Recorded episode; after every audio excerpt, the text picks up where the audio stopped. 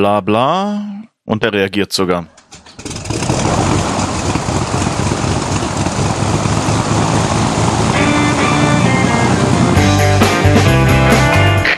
Wir heißen Sie herzlich willkommen an Bord bei der Übercast. Ihr Flug beginnt in wenigen Sekunden. Die Piloten melden sich in Kürze persönlich vom Flugdeck bei Ihnen.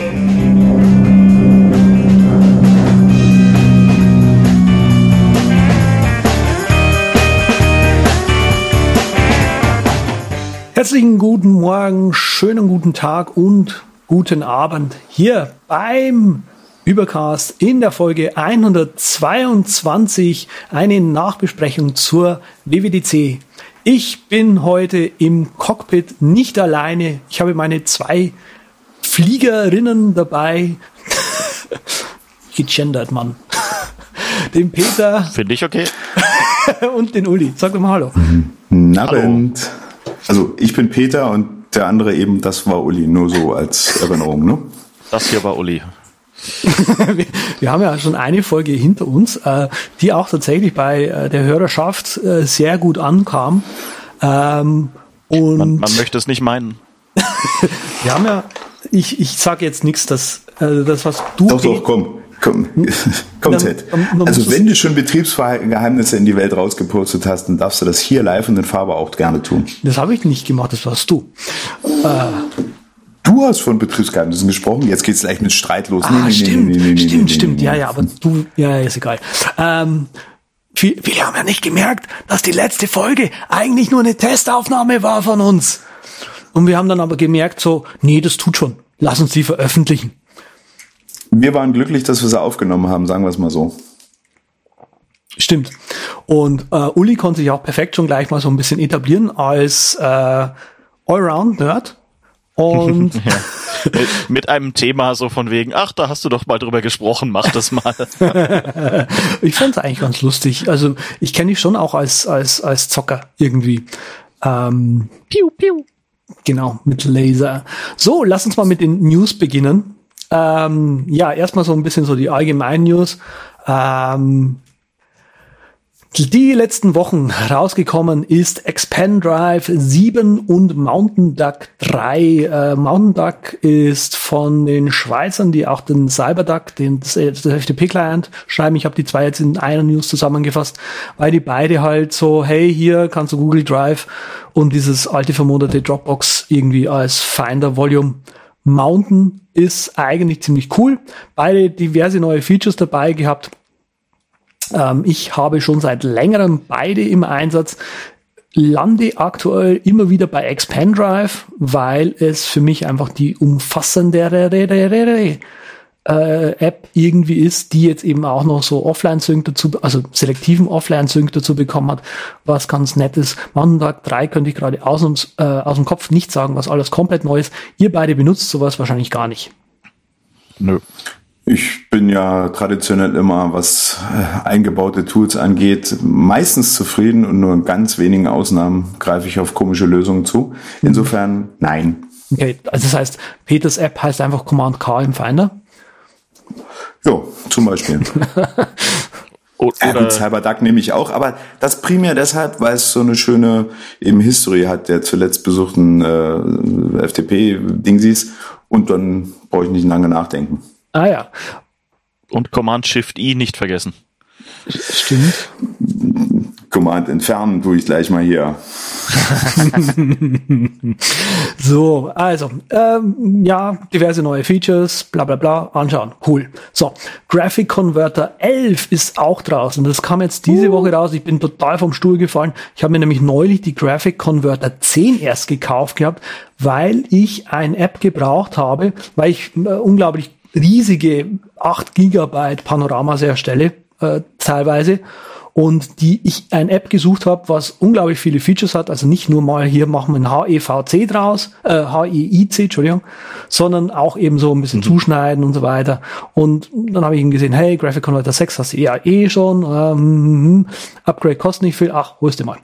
So, und jetzt gleich hinterhergeschoben, Graphic Converter 11. Hier, auch hier könnte ich euch jetzt nicht sagen, was im Graphic Converter 11 alles noch hinzugekommen ist aus dem Kopf, aber für euch natürlich trotzdem hier der Hinweis, schaut euch doch dieses Urgestein der Mac Software einfach mal an oder hört euch auch unsere Folge mit dem Herrn Lemke äh, auf dem Übercast an. So, ihr beide seid ganz große Graphic Converter Fans.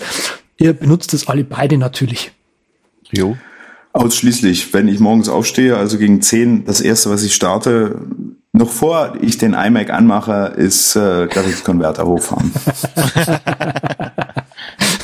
ich ich habe also immer wieder, wenn ich irgendwie selber Bilder generieren möchte oder sonst was, dann ist halt, der, der kann halt so Billig-Grafikformate wie genau. äh, Portable Bitmap oder sowas. Halt, der, der kann, also im Prinzip alles, was irgendwie ein Bild ist, kannst du ja in Graphic Converter aufmachen und anzeigen. Notfalls kannst du ihm einfach sagen, ich habe hier einen Haufen Bytes, die sind so breit, so hoch, so tief und du kriegst ein Bild. Mach mal. Okay. Hm. Ja. Cool. Ja, es sind aber tatsächlich auch ein paar, paar schöne Features hinzugekommen über die Jahre. Also, wo ich mich total, wo ich total baff war, dass das, dass das inzwischen scheinbar so ein Ding ist, ähm, was du irgendwie brauchst, wenn du eben draußen unterwegs bist, zum Beispiel im Kindergarten fotografierst, ähm, kannst du, also fotografierst du quasi einfach auf der Kamera, um zu, auseinanderzuhalten, wen du da fotografiert hast, äh, einen Zettel, den die Leute in der Hand halten, mit auf dem QR-Code ist. Mhm. Und auf dem und der QR-Code enthält dann eben den Namen irgendwie. Ne? Und äh, Graphic Converter kann dir QR-Codes generieren. Und ich so, hä, wozu braucht Graphic Converter QR-Codes? Und das ist eben dafür gedacht, dass Graphic Converter dir einfach diese QR-Codes, die du dann eben den Leuten in die Hand drückst, äh, einfach kurz mal äh, erstellen kannst und so. Und ich so, what? Kann er die auch okay. lesen? Ähm, da bin ich mir gerade im, im Kopf nicht Weil sicher. Das, das fände ich cool, wenn ich einen QR-Code im Foto habe, den Text rausziehen und zum Beispiel als Dateinamen benutzen. Das wäre doch geil. Fucking awesome wäre das, an, ganz ehrlich. An dieser Stelle einen Gruß an meine frühere Kollegin. Ich weiß nicht, ob ich ihren Namen nennen darf, aber die hat die Portierung von Graphic Converter damals gemacht. Ah. Die gute. Ähm, ja. Ich bin mir nicht so hundertprozentig sicher, aber es, ich, es ringt, es es ringt da irgendwas. Es klingelt da irgendwas. Ich war jetzt gerade irgendwie auf dem Englischen. Ähm, es könnte sein, dass der tatsächlich das, den QR, das QR-Code noch lesen kann. Naja. Weil wenn ja, wäre das tatsächlich ein Killer-Feature für jeden halbwegs vernünftigen ja, Fotografen. Ne? Hm. Genau, also weil ja, weil ja, äh, es sind ja auch total äh, umfassende Automatisierungsfunktionen in Graphic Converter drin. Ja, mhm. und das wird schon Sinn machen irgendwie. Da habt ihr beide natürlich recht. So, äh, wo wir schon bei Fotos sind, ich bin gerade vor einer Stunde oder zwei völlig vom Stuhl gefallen. Äh, die äh, allseits, ja, ich mache den ganzen Tag nichts anderes, weil es ist einfach zu heiß hier. äh, die Nick Collection, die allseits beliebte, ist, äh, die ja irgendwie mal Google war. Inzwischen ist sie bei DxO äh, in einer ganz, ganz neuen Version 2 erschienen mehr Performance, mehr schön, äh, nee, endlich mal keine Pixel UI mehr, hurra, also endlich mal ähm, Retina-Display fähig und so weiter. Äh, bis Ende Juni ein Upgrade-Preis von nur 60 Euro. Ähm, man kriegt irgendwie einen Fotoeditor, den ich euch nicht empfehlen würde. Auch irgendwie kostenlos mit dazu, irgendwie so eine Essential-Version, ja. Ähm, schön, ist das, äh, was sind das Photoshop-Filter oder was war Nick Collection? Das sind genau eigenständige Apps, aber auch Photoshop-Filter. Ähm, die haben einen relativ guten Denoiser mit dabei. Das Snapseed, was du sicher von iOS kennst, wo du so Bild, wo du so Punkte setzen kannst dann auf deinem Foto und, und, und Brightness und so weiter runterregeln kannst für mhm. eine für eine einigermaßen homogene Fläche, sage ich jetzt mal. Dieses Feature das ist quasi aus der Nick Collection entnommen. Und das ist quasi so das Geniale an den Tools. Mhm. Genau. Äh, ja, also ich merke, Peter ist auch total begeistert, deswegen geht er jetzt gerade. Tschüss. Ähm, letzte Newsmeldung. Äh, DragThing ist tot. Äh, DragThing steht auf der Webseite, ähm, benutzt Carbon APIs, Carbon wird mit dem nächsten macOS Release Catalina äh, abgeschalten werden ähm, und dementsprechend funktioniert dann eben auch DragThing nicht mehr. Wir trauen alle, Uli, du kennst es sicher noch, oder? Ja, ja, fröhliche Kindheitserinnerungen. Also so aus, aus Zeiten, bevor es einen Doc gab und äh, äh, so, ja. Äh, wobei man natürlich der Fairness halber sagen muss, ähm, das Programm gab's offiziell schon seit Jahren nicht mehr. Oder wahrscheinlich Ja. schon seit einer Dekade bald. Und ähm, der, das war ja, glaube ich, James Thompson, oder der von Pcalc. Pickaxe steht auch auf der Webseite, genau. Vom besten Taschenrechner der Welt. Genau. Äh, also wenn ihr einen Taschenrechner braucht fürs iPhone oder so und der eingebaute euch zu langweilig ist, Pcalc. Pickaxe, ja. Ähm, gibt's für iPhone, Apple Watch und was war das letzte? Ähm, äh, Mac natürlich. Ähm, naja. Ähm, ja, also, äh, aber ich meine, also Dragling war ja discontinued und der hat's halt einfach immer noch mal wieder gebaut in, in, in leicht angepassten Versionen, dass es einfach noch weiter lief, aber Ja. er hat Neue ja kein Geld gekriegt und nix, also hat das aus, aus purem, purer Gutheit, wie heißt das deutsche Wort? Ist egal. Ähm, gemacht. Also insofern danke, James. Und äh, ja, schade drum. Ruhe in Frieden. Ja. Du bist auch ein ganz großer Drag-Thing-Fan, oder? Also bevor du quasi Graphicon, äh, Peter, bevor du quasi Graphic-Converter hochfährst, hast du immer nochmal das Drag-Thing vorher hochgefahren. Ja, damit Ich habe mein noch hochfahren. irgendwann mal ausgedruckt und das liegt hier halt einfach überall so rum. nee, als ich zum Mac kam, gab's das Dock tatsächlich schon. Ich auch. Aber trotzdem habe ich Drag-Thing irgendwann mal installiert gehabt. Einfach nur, weil, weil Drag-Thing Das cool war. Hm. Kannst du Ich, mehr äh, Docs hab- haben? Habe in, in dem Rahmen, äh, als ich das las, äh, nochmal darüber nachgedacht. Ich habe früher auch mal irgendwas komisches anderes benutzt, was sowas ähnliches war. Es war aber garantiert nicht Draxing. Default es war irgendwas Folder anderes. 10. Und nein, war es auch nicht. Mir ist es nicht eingefallen und ich habe mindestens eine Viertelstunde nachgedacht. Ich dachte, vielleicht kommt das Kleine und alleine mal drauf. Vielleicht muss ich mal nachreichen, irgendwann mal Gelegenheit. Gibt's aber auch schon ewig nicht mehr. Vielleicht war es ja Window Maker. Den Witz habe ich nicht verstanden. Das ist ein, ein Next-Stil Window Manager für Linux. Ah, okay, gut. Ja, dann weiß ich, warum ich das nicht kannte. Hm? Wie, Also wär, es- wie wenn, wenn andere Leute einen Dock wollen, dann, dann holen sie sich Window Maker. Ah, okay, okay. wie wär's mit äh, Windows XP? Als Dock. Gut, lass uns bitte zum Hauptthema kommen. Ich hoffe, du lässt die Pause drin.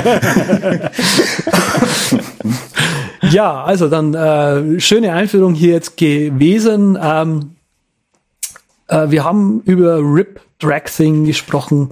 Carbon APIs werden abgeschalten in dem jetzigen nicht mehr Mac OS X, auch nicht Mac OS 10, sondern inzwischen Mac OS. Ja, die WWDC war, äh, darüber wollen wir jetzt sprechen. Schön gemacht, Andreas. Ähm, wie habt ihr die WWDC geschaut? Keynote-mäßig. Ich saß ganz vorne, erste Reihe, genau in der Mitte. Ich habe mir vorher was Gutes zu essen gemacht und äh, es wurden mir selber Getränke gereicht. Ich war sehr zufrieden. Ich war halt zu Hause. Ich ähm, habe so ein paar andere Entwickler, die sich dann gerne treffen, aber das ist mir immer zu viel Gechatter drumherum und ich äh, genieße es mit der Zeit alleine zu gucken. Ganz nerdig, ganz äh, entspannt. Ja, ich habe es irgendwie total verpeilt, dass man ja das eigentlich mit Leuten schauen könnte und hab's demnach auch einfach zu Hause gemütlich auf dem Bett sitzend und mit mit Programmiererfreunden chattend, Programmiererinnen, Freundinnen, Freundinnen chattend. Freund, Freund, Freundessen. Nein, nein, nein, nein, nein. Ist ja nicht mal das, tue ich Es war sogar nebenbei. eine Programmiererin, insofern finde ich das jetzt blöd, wenn ich Programmierer sage, weißt du? Naja, schon Ähm, klar. halt sowas. Ähm, ja, ähm, war ganz lustig, weil man dann immer hin und her schickt und so, ja. Und so haben wir es halt geschaut und dann haben die halt so lustige Sachen vorgestellt. Ich habe bei mir, also ich will ja auch noch sagen, wie ich es geschaut habe. Ähm, ich habe die die Kino tatsächlich noch nicht geschaut. Ich habe äh, gestern Abend, ja, finde Tim einfach ein bisschen langweilig. Ähm, ich habe ge gestern Abend äh, auf YouTube The Verge, die waren die ersten hier The Keynote in 13 Minutes. Ich so, wow, geil, gib her. Uff. Und dann war ich total geflasht, weil ähm, ja endlich mal was Schönes dabei war. Also es ist jetzt schade, dass irgendwie nicht, also was ich schade finde, ist, dass so ein bisschen äh, Sachen, die mich schon länger stören, Time Machine, Dass die immer noch leben. genau, ja, oder oder wir, wir können ja mal Wetten abschließen, ob dieser eine Lautstärken äh, automatische Lautstärke anpassen, was es ja tatsächlich ist, oder nicht vorhandenes Feature in äh, Catalina auch immer noch vorhanden sein wird. Ja, nee, da halte ich nicht gegen. Hm? Ja, schade. Vielleicht zur Erklärung, äh, Peters Mikrofon dreht sich von alleine laut. Ja, und nicht nur meins, soweit ich das weiß, sondern äh, man kann ja eine Systemeinstellung unter Ton des äh, Eingabevolumen oder Eingabequelle auswählen und dann dort auch die, den Grundpegel bestimmen. Wenn man dann die Klappe hält, schiebt er sich immer auf 100 Prozent. Und wenn ich dann mal eine Weile ganz leise war und wieder anfange zu reden, ähm, fällt den beiden anderen Piloten hier fast die Mütze vom Kopf. Das ist immer unschön. Ich versuche deshalb leise immer in den Ton hineinzukommen. Es klappt nicht ganz, aber äh, wenn es Tonstörungen gibt, liegt es nicht am Tonmeister Z, sondern an mir. Yay, endlich mal bin ich nicht schuld. Wir, wir finden schon noch was. ja, das wäre jedenfalls, das wäre jetzt endlich mal wirklich ein, wirklich ein Ding, was uns dann im neuen OS X mal begleiten könnte. Genau, macOS, Entschuldigung. macOS, ja, passt schon. Ähm, ja, lass mhm. uns doch, also ich würde jetzt tatsächlich noch ein bisschen Abstand nehmen wollen, erstmal zum macOS, weil äh, auf macOS hat sich ja relativ viel, in, also ich fand jetzt das irgendwie eine sehr macOS-lastige äh, Keynote, so. Äh, Zumindest die sagen, die mich auch mit interessieren. So, iOS ja, 13. Ja. ja, genau. Mehr ja, Animoji. Nach euch, ne? Ja. Yeah. Ich fand den, den Clip echt lustig mit den, den zwei Damen, die als ihre Animojis da, ich weiß nicht, das waren irgendwelche Fashion-Influencer. Tut mir leid, ich, hab, ich hätte den Namen nochmal nachschlagen sollen, aber mir ist es gerade nee, nee. erst eingefallen, dass das, das überhaupt passiert ist und das fand ich lustig. Das war so, fing so an wie, wie übliche ja, wir, wir laden irgendwelche Stars, die die Jugendlichen kennen, ein und die machen dann peinlich, sagen die dann Marketingtext, aber nein, die haben sich richtig gut verkauft. Das ist schön. Ja, so im Influencer-Stil, was ich ein bisschen befremdlich finde grundsätzlich. Na. Aber so unterm Strich kann ich gut nachvollziehen, warum du sagst, ja, es war nicht komplett daneben, weil für Influencer war das schon ganz okay. für Influencer? Schön, ich habe eitrige Influencer. Ähm, Such mal auf YouTube nach dem Titel tatsächlich. Es gibt, nein, nein. Doch, Nein. doch, es gibt, es, es gibt, gibt bestimmte einen, Begriffe, die gibst du nicht in Google ein. Doch, doch, es gibt. Dazu gehören so Sachen wie Raucherbein in die Bildersuche einzugeben und ja. eitrige Influencer werde ich da zum Teufel tun und eingeben. Es, doch, es, doch, es gibt einen ein Fotografen, ich habe gerade den Namen vergessen, den ich zum Schießen finde. Das ist ein Österreicher, ähm, der eben genau ein Video hat mit dem Titel.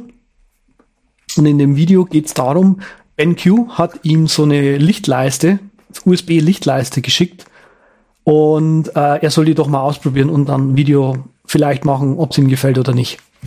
Und das hat er genannt. Scheinbar bin ich jetzt so berühmt, dass ich Scheiß umsonst zugeschickt bekomme. Gut, dann erkläre ich euch jetzt mal, was ihr bestimmt nicht mit dieser Lichtleiste machen solltet. Und das Video heißt, ich habe eitrige Influencer.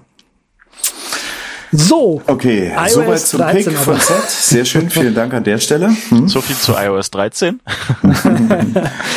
ich würde würd noch mal nebenher auf die äh, Apple-Seite gehen. Die haben doch sicher so eine Unterseite ja, also dazu. Ganz knallhart, ne? Dark Mode, da werden sich viele drüber oh, freuen. Ja. Ich bin ja einer der ganz wenigen, habe ich die Befürchtung, die mit Dark Mode so überhaupt gar nichts anfangen können. Echt? Also, null. Also Dark Mode geht komplett an mir vorbei. Also, ist es so ein heller? Beim Entwickeln. Ich bin heller. Das Schöne ist auch, dass äh, die neuen iMacs so die Helligkeit so weit runter regeln können, dass es quasi kurz vor aus ist, dass man auch mitten in der Nacht alle Lichter aus drumherum entspannt coden kann. Das ist echt angenehm.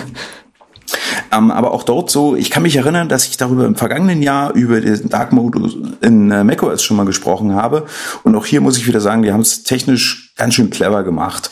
Die haben eben auch äh, die System Colors zum Beispiel mit angepasst, so dass es da jetzt jeweils eine hellere Version von der Systemfarbe und eine, dunkle, eine dunklere Version gibt. Mhm. Äh, die haben äh, Adaptive Materials mit eingefügt, die dann auch mit für äh, Dark Mode und Light Mode oder wie nennt man das dann?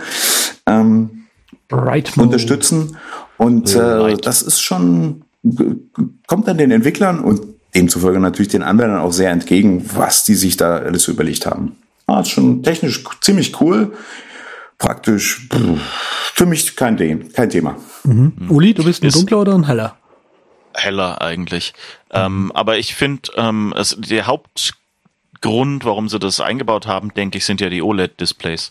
Weil halt, ich weiß nicht, äh, mhm. die Leute, die so alt sind wie ich und noch mit Röhrenbildschirmen gearbeitet haben, die erinnern sich ah. vielleicht, die bei Röhrenbildschirmen sind die weißen Pixel das, was Strom braucht. Und schwarz ja. ist, wenn es aus ist. Dann kamen ja. TFTs, die sind ja eigentlich durchsichtig und dann kamen die schwarzen Pixel, sind dann die, ähm, die halt Strom brauchen. Genau. Und, und äh, die, die weiße Lampe dahinter ist dann das, was die Pixel weiß macht, die eigentlich durchsichtig sind. Und ähm, jetzt halt bei OLED ist es wieder andersrum, dass eben, wenn ein schwarzer Pixel ist, der komplett aus ist und wenn ein weißer Pixel ist, ist er, braucht er Strom. Und das heißt, da ist natürlich jetzt Dark Mode wieder viel interessanter. Deswegen mhm. die ganzen alten Bildschirmschoner waren ja auch größtenteils schwarz, um die Röhre zu schonen. Genau. Darum hieß es Bildschirmschoner oder da kam der Name her. Ja. Ähm, na gut, auch wegen Einbrenneffekt. Aber spannenderweise eine kleine Erinnerung aus der Vergangenheit. Es gibt ja irgendwie so ein ähm, Earth Safe Day oder sowas. Von wegen Energiesparen macht Licht aus. Und an diesem Tag hatte Google jahrelang die großartige Idee gehabt, ihre Webseite komplett schwarz zu machen. Was halt bei äh, LCDs irgendwie genau den konträren Effekt hatte. Naja gut, wie viel das jetzt ist, keine Ahnung, wie viel Watt der normale Bildschirm da mehr braucht, aber es war ein bisschen merkwürdig, das Ganze. Ja, so, soweit ich weiß, ist es bei TFTs, kannst du es, glaube ich, ignorieren. Äh, aber halt bei OLEDs ist es halt, da macht es wirklich einen Unterschied, weil die halt wirklich die Pixel ausschalten, wenn es schwarz die ist. Die knipsen sie aus, genau. Also bei LCDs geht der Stromverbrauch auch schon ein bisschen hoch, so ist das nicht, weil die Hintergrundbeleuchtung ist halt immer an und nur die durch, der Durchlass wird quasi äh, gesperrt und das braucht wieder Energie, dass sich da die Flüssigkristalle entsprechend drehen. Ja.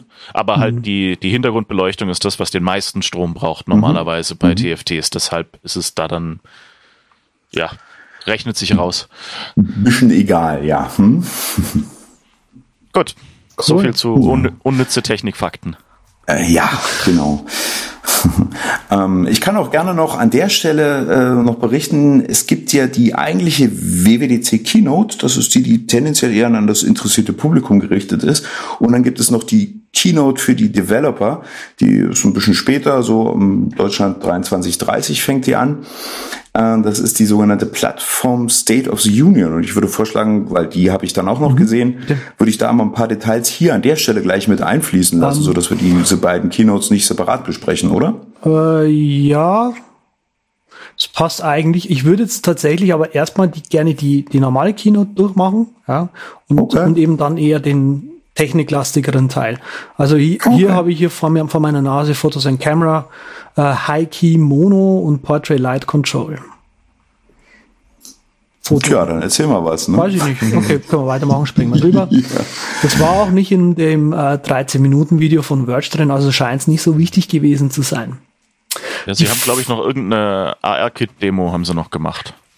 Das was noch, also so Augmented Reality, weißt du, du hältst dein iPad auf einen Ort und da steht dann, was was Minecraft stand drauf. Ja, ja, die, die hatten ja, ja, auch die, die, ah, ich habe vergessen, wie sie heißt, zwei von, von Mo, Mojang äh, eingeladen gehabt, die das dann ja. schön auf der Bühne gezeigt haben. Die, die, waren die beide so wunderbar gestrahlt haben. Ja. Ich ja, die, die, so, die, die, haben so vor sich hin gestrahlt. Ich amüsierte mich sehr. Ja, die ja, Dings, sie waren niedlich beide. Doch, das war. Die Dings, die ist immer so ein bisschen, weil die halt ich weiß nicht, die, äh, ich glaube, bei so einem Publikum ist die, also sie, die, die, die kenne ich schon länger, folge ich auch schon länger. Ähm, ja, die ist, wenn bei so einem Publikum dann immer erst mal so ein bisschen, Hä? hm, und so. Naja. Also es gibt leise überfordert oder leise einfach äh, schüchtern. Kommt so aus dem ah genau, schüchtern, ein schüchterner Eindruck macht es auf mich nicht. Hm. Wärmt aber, sie wärmt aber irgendwann mal auf und dann ist okay. Ja. ja. Nein, also was dort das Besondere war an dieser Keynote von dieser äh, Vorstellung von dieser Virtual Reality, vorher hat man die ganzen Demos immer nur auf dem Tisch oder dergleichen oder überwiegend auf dem Tisch gesehen. Dort ist es jetzt auch so, dass aufgrund technischer Änderungen ähm, man das Ganze natürlich auch zum Beispiel in einem Raum oder auf der Straße machen kann und dann Leute auch innerhalb dieser 3D-Szenerie interagieren können. Ja, genau, stimmt. Dass das quasi sowohl hinter als auch vor den Personen dann eben äh, virtuell Objekte eingeblendet wird werden und äh, das Ganze dann im Zusammenspiel über mehrere Geräte auch ganz gut funktioniert. Also es war schon beeindruckend, mhm. muss man wirklich sagen. Hm? Ich finde, Kinder spielt A nicht auf der Straße. Ich finde AR-Kit eh total spannend, also zu verfolgen, was da gerade alles passiert.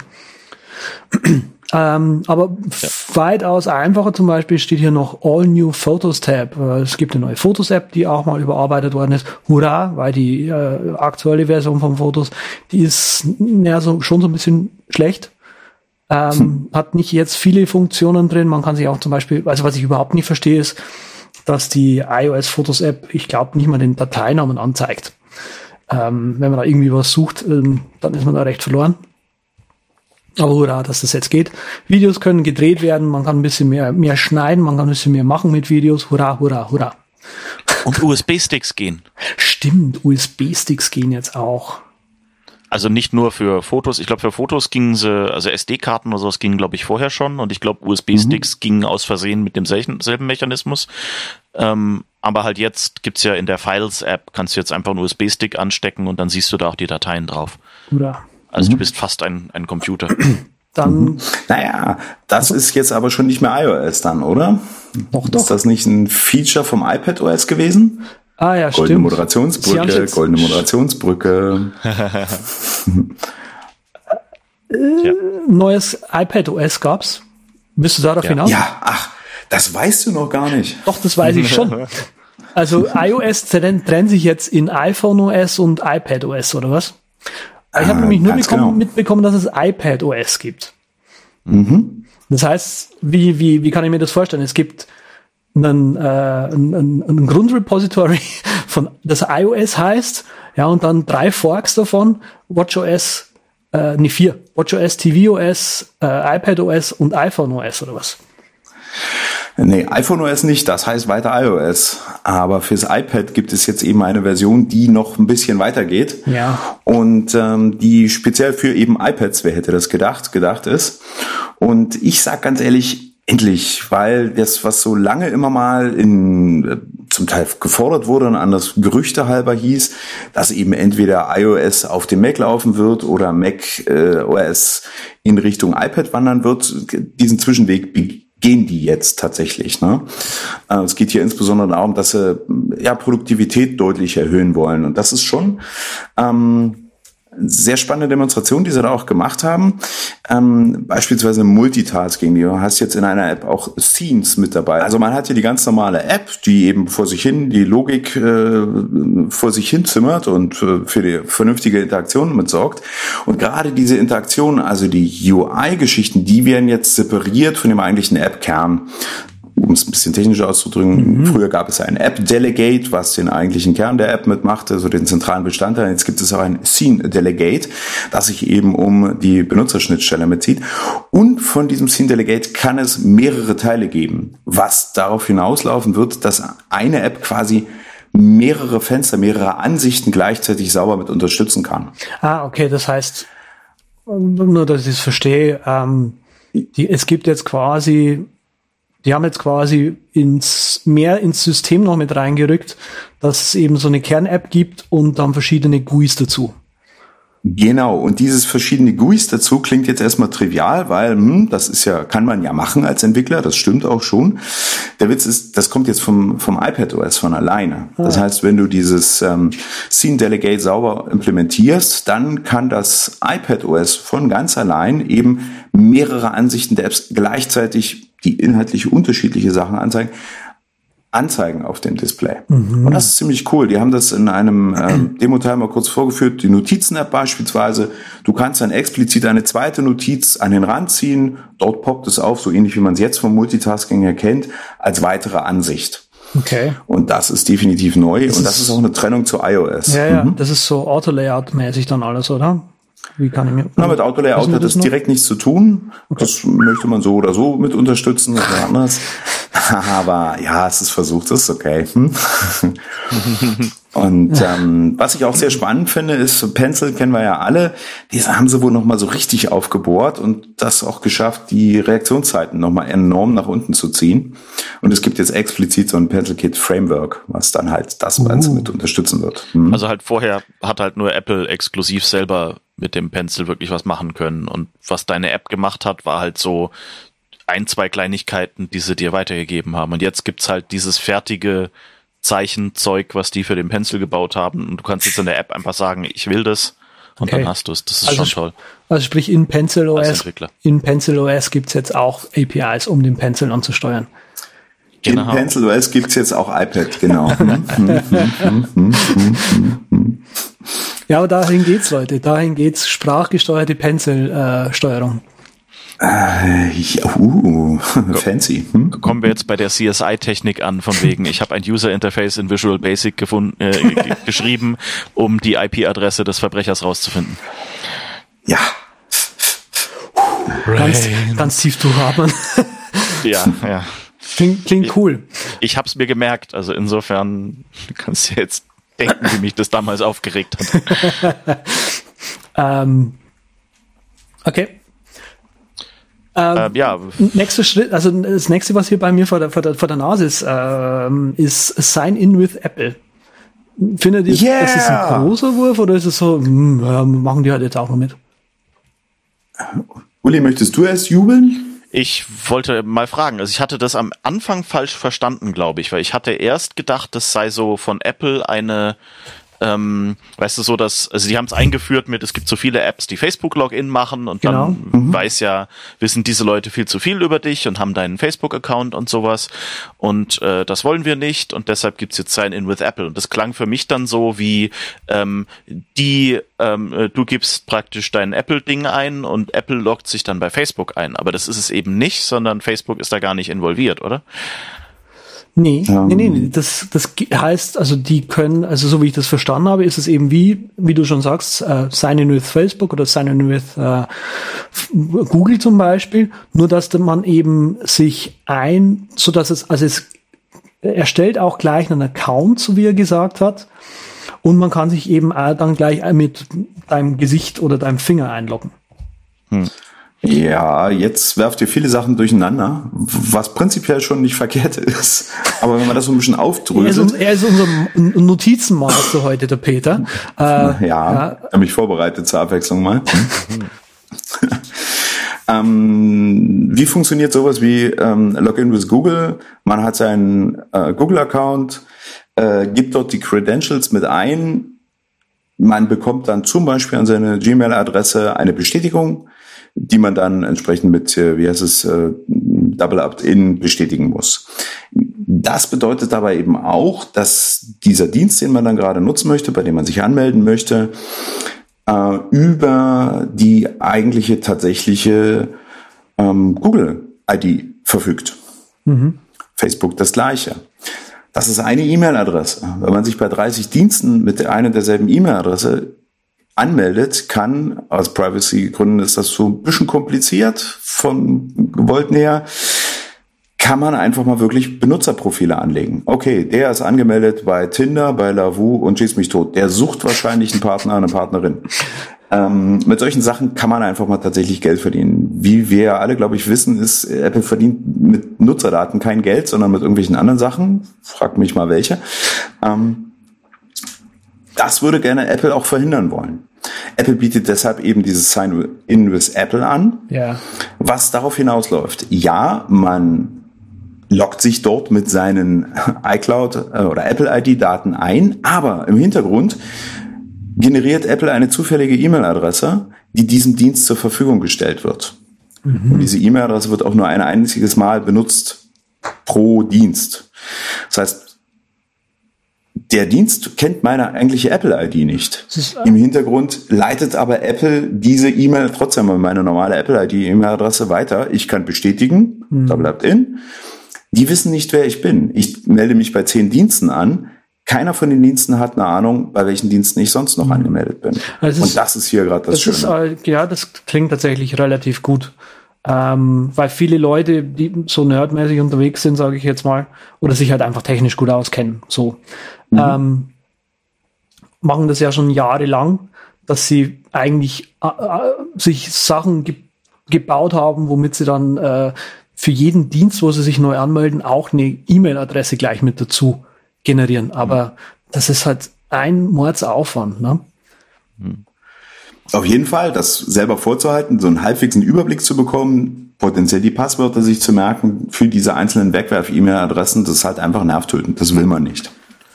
oder mal ein Redirect einrichten. Mhm. Das machen solche Leute wie, wie wir vielleicht, meine Eltern, die verstehen das System noch nicht mal, weil es denen auch völlig egal ist. Ja, klar. Was denen nicht egal ist, ist, die wollen nicht, dass jeder weiß, wer und was sie wo gemacht haben. Ja, also ich, sehe ich aber auch einen, einen großen Trend gerade, dass, ähm, also ich habe ab und zu gerade auf CNBC, glaube ich, ist es der YouTube-Channel, ähm, da wird ja gerade in den USA auch ganz groß diskutiert, eben Privatsphäre ist ein Riesenthema, ja. Da mhm. wird gegen Google irgendwie äh, vorgegangen, da wird gegen Facebook vorgegangen. Ähm, und nicht zuletzt war ja auch auf der Keynote von Facebook, auf der F8, ähm, Privacy ein riesengroßes Thema, wo du sagst so, ja, Facebook und Privacy, ähm, Moment, das geht nicht zusammen, ja. Ähm, aber ich finde trotzdem, dass da Apple irgendwie äh, ein Stück weiter vorne ist, ja. Die wollen nicht, nicht, die wollen einfach nicht tracken, ja, wie du schon sagst. Also so, so kommt es mhm. mir persönlich auch vor. Wo die ja natürlich trotzdem sau viele Daten einfach abgreifen, logischerweise. Mhm. Ja, das tun sie, weil das ihr Geschäftsmodell ist. Aus deren Motivation heraus kann ich das super nachvollziehen. Mhm. Es ist nur nicht meine Intention, denen das zu ermöglichen. Ja, das ist schon klar. Ich meine, ich find's ähm, gut, was wir da gemacht haben. Äh, also das, das geht ja nicht nur um Opt-in-E-Mails. In vielen Fällen also in dem Fall bräuchtest du ja kein Opt-in-E-Mail, weil du ja schon bei über die bei der Apple ID Opt-in gemacht hast und jetzt halt mhm. halt einfach gesagt hast, ich will mich mit mit dieser ID auch noch bei, wer weiß was, Comixology anmelden.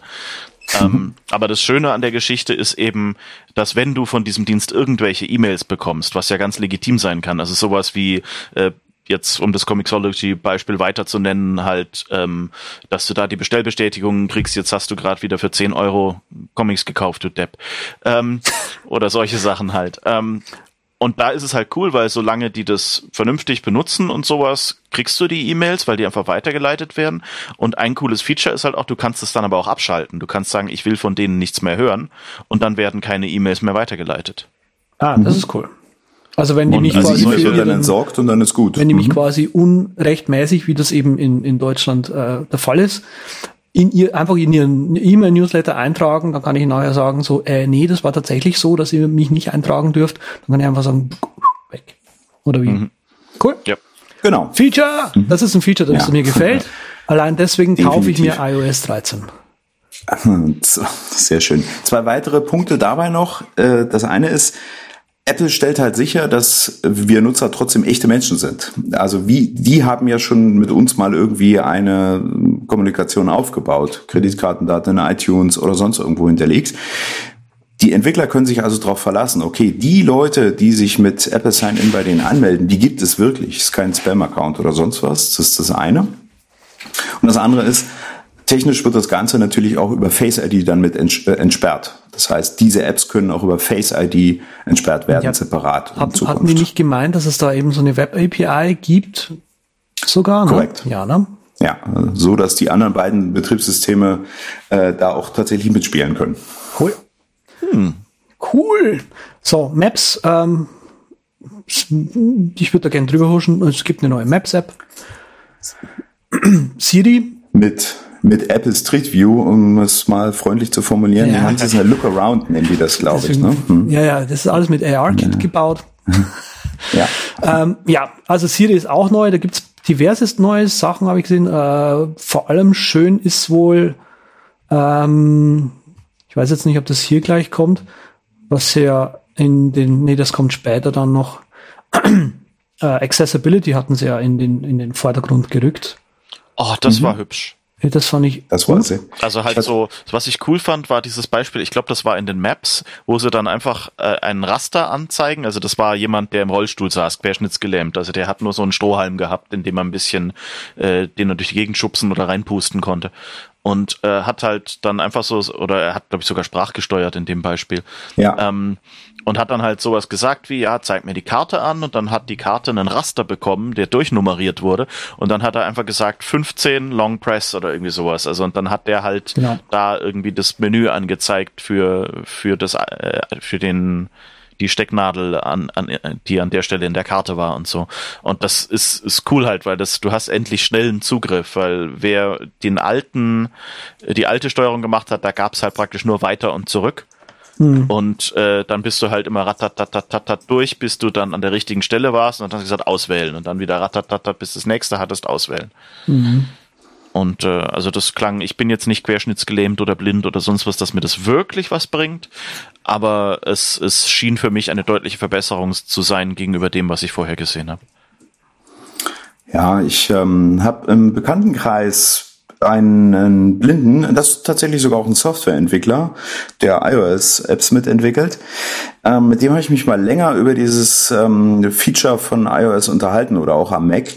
Äh, der ist ja restlos begeistert von gewesen. Seit Montag habe ich jetzt noch nicht mal mit ihm gesprochen oder getextet.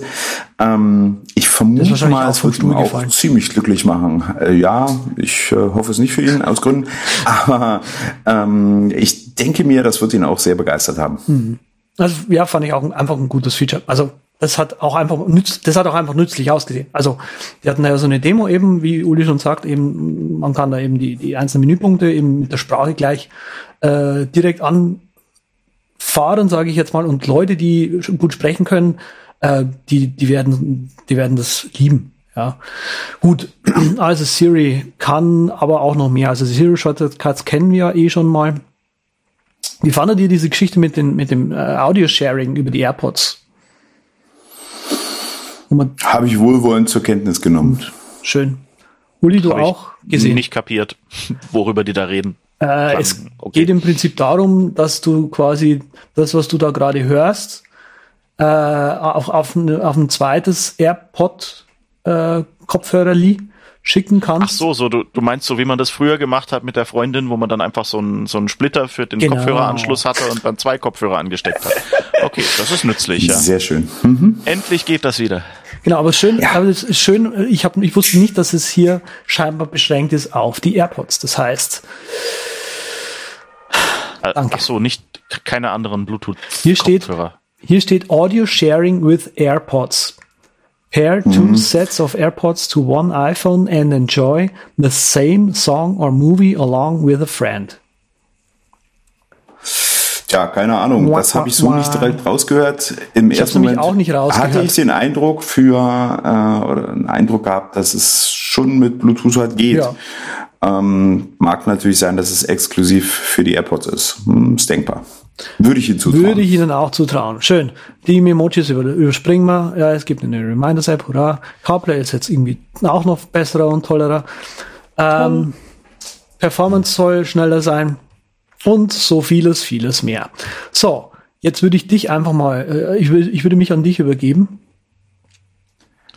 Ähm, an wen dich? An den Peter, Entschuldigung. An den ja. Notes Master. Äh, uh. Und mal fragen, was haben wir jetzt noch vergessen, was du gerne noch ansprechen möchtest? Naja, ich sag mal, ne? Shut up and take my money.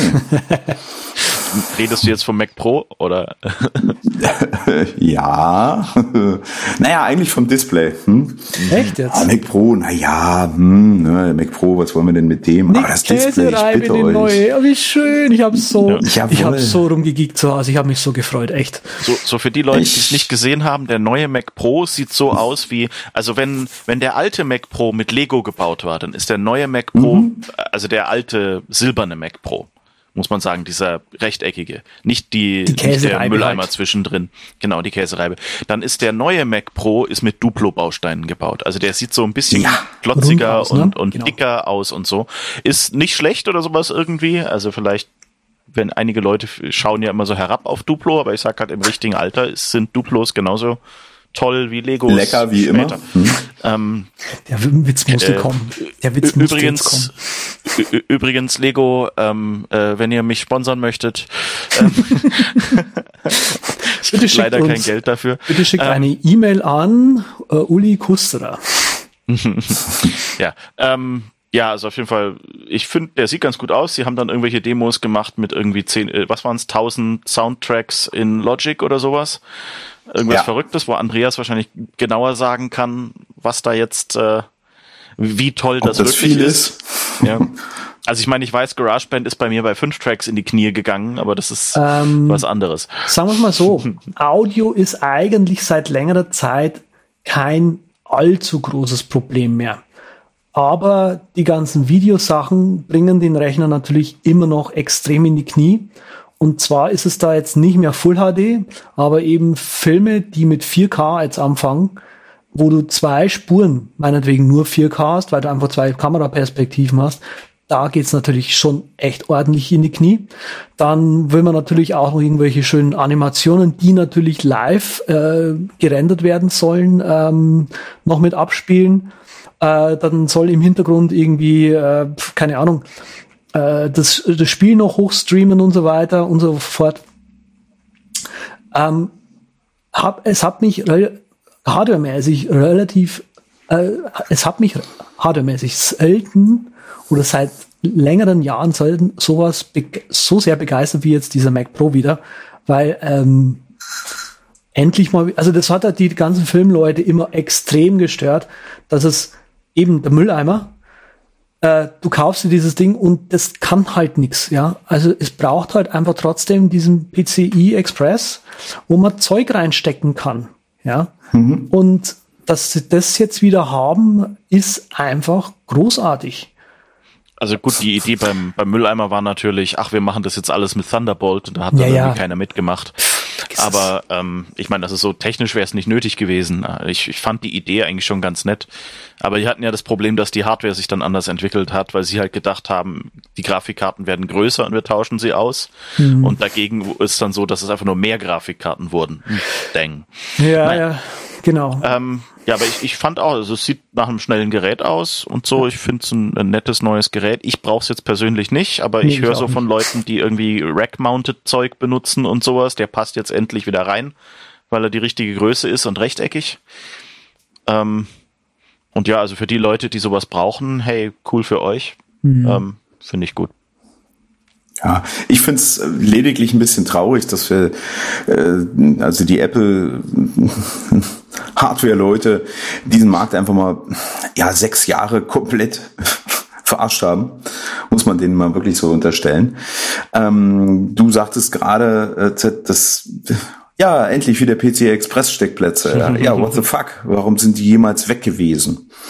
Na, also Diesen wenn du Mac dir den Pro in der ersten Mac anschaust, 2013er Revision fand ich schon ganz schön in Ordnung, ne? Keine Frage. Aber der war kein Ersatz für den Cheese Grater. Nee, genau. Das ist genau der Punkt gewesen. Das ist ne? richtig, Und das kommen sie jetzt genau. wieder. Versuchen sie jetzt mit Brute Force bis 28 Kerne und was anderthalb Terabyte RAM und äh, acht Steckplätzen, wovon einer standardmäßig mit so einer Riser Card belegt ist für nochmal Thunderbolt und so.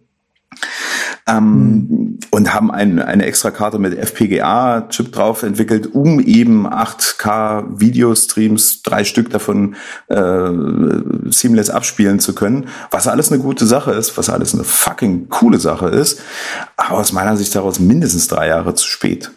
Und da bin ich mir nicht ganz so sicher, dass sie das Ding nicht millionenfach verkaufen, wer hätte das gedacht, aber wie viel die davon wirklich absetzen werden und ob ähm, die Profi-Anwender da jetzt wieder den Schwenk zurück machen werden. Das weiß ich nicht. Das interessiert mich jetzt eigentlich am meisten dabei. Ja. Das ist eher, also wenn du einmal gebranntes Kind bist, dann hast, bist du vielleicht inzwischen schon auf Windows oder sonst was umgestiegen und Ja, wirst ja, nicht eben. zurückgehen. Das wollte ich gerade, Genau. das wollte ich gerade sagen. Ähm, was man, was ich tatsächlich merke, also wenn ich so die diversen Videoprofis verfolge, ähm, dass die irgendwann mal einfach angefangen haben, eben weil diese Mülltonne, du kannst das einfach für nichts gebrauchen. Ja, warum ich, warum sollte ich mir so eine Mülltonne kaufen und die schön klein und schon schön schick anzusehen ist, aber dann einfach das ganze externe Zeug nebendran hängen haben wollen. Das macht einfach überhaupt gar keinen Sinn. Ähm, und Ja. deswegen sind dann viele Leute einfach hergegangen, haben gesagt, hey, ich sch schau mir mal an, was äh, Dell zu bieten hat. Ich schau mir mal an, was Asus zu bieten hat, ja. Und für, wenn ich den, wenn ich den Rechner tatsächlich nur für die Arbeit brauche, gut, dann hol, und ich, ich, man muss ja eh das Adobe-Zeug drauflaufen haben und das ist eh Cross-Plattform. Also macht es für, für, für die Arbeit auch einfach sehr wenig Unterschied, außer dass halt die Shortcuts ein bisschen anders sind, nämlich Control und Command. Maßgeblich. Dass man da irgendwie überhaupt äh, überlegt und dann sagt man halt, okay, dann spart man auch noch Geld, weil die, die Hardware nicht mehr so viel kostet und dann ist einfach dieser der, der Plattform-Login, sage ich mal, einfach nicht mehr da und, und diese Leute sind, sind reihenweise, massenweise hergegangen und einfach auf, auf Windows wieder umgewechselt und ja. jetzt mit diesem neuen Mac ist auch einfach mal wieder ein Grund da, einen Mac für die Arbeit zu kaufen.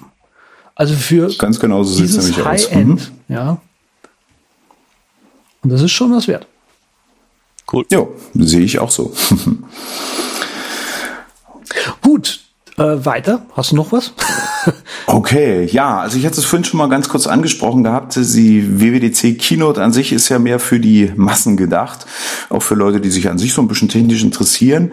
Die WWDC Keynote für die Entwickler nennt sich an sich Platform State of the Union. Die läuft dann ein bisschen später am Mitteleuropa dann am Abend oder in der Nacht. Die habe ich mir hauptsächlich angesehen gehabt, weil die geht dann in vielen Sachen einfach nochmal auf Details ein, erklärt so ein paar Sachen, die in der Keynote angesprochen worden sind, nochmal etwas detaillierter und äh, verrät auch noch ein bisschen mehr ähm, an Internern so dabei. Äh, die habe ich mir angeschaut, ein paar Notizen mit dabei gemacht und da würde ich jetzt gerne diese achtseitiges PDF jetzt mit euch nochmal durchblättern wollen. nee, ganz so schlimm ist es nicht. Ne? Ähm, was interessiert denn zum Beispiel den Entwickler definitiv immer am meisten? Natürlich die Entwicklungsumgebung, also Xcode namentlich. Xcode 11 kam jetzt auch schon als Beta mit am Montagabend raus, hatte ich mir natürlich gleich installiert. Und ähm, was ich schön finde, ist, dass Apple augenscheinlich endlich mal wirklich wieder auf Code Editing sehr viel Wert legt. Äh, man kann jetzt deutlich flexibler irgendwelche Editorfenster mit anzeigen und man hat so eine Minimap des Codes, der Datei, die man gerade bearbeitet.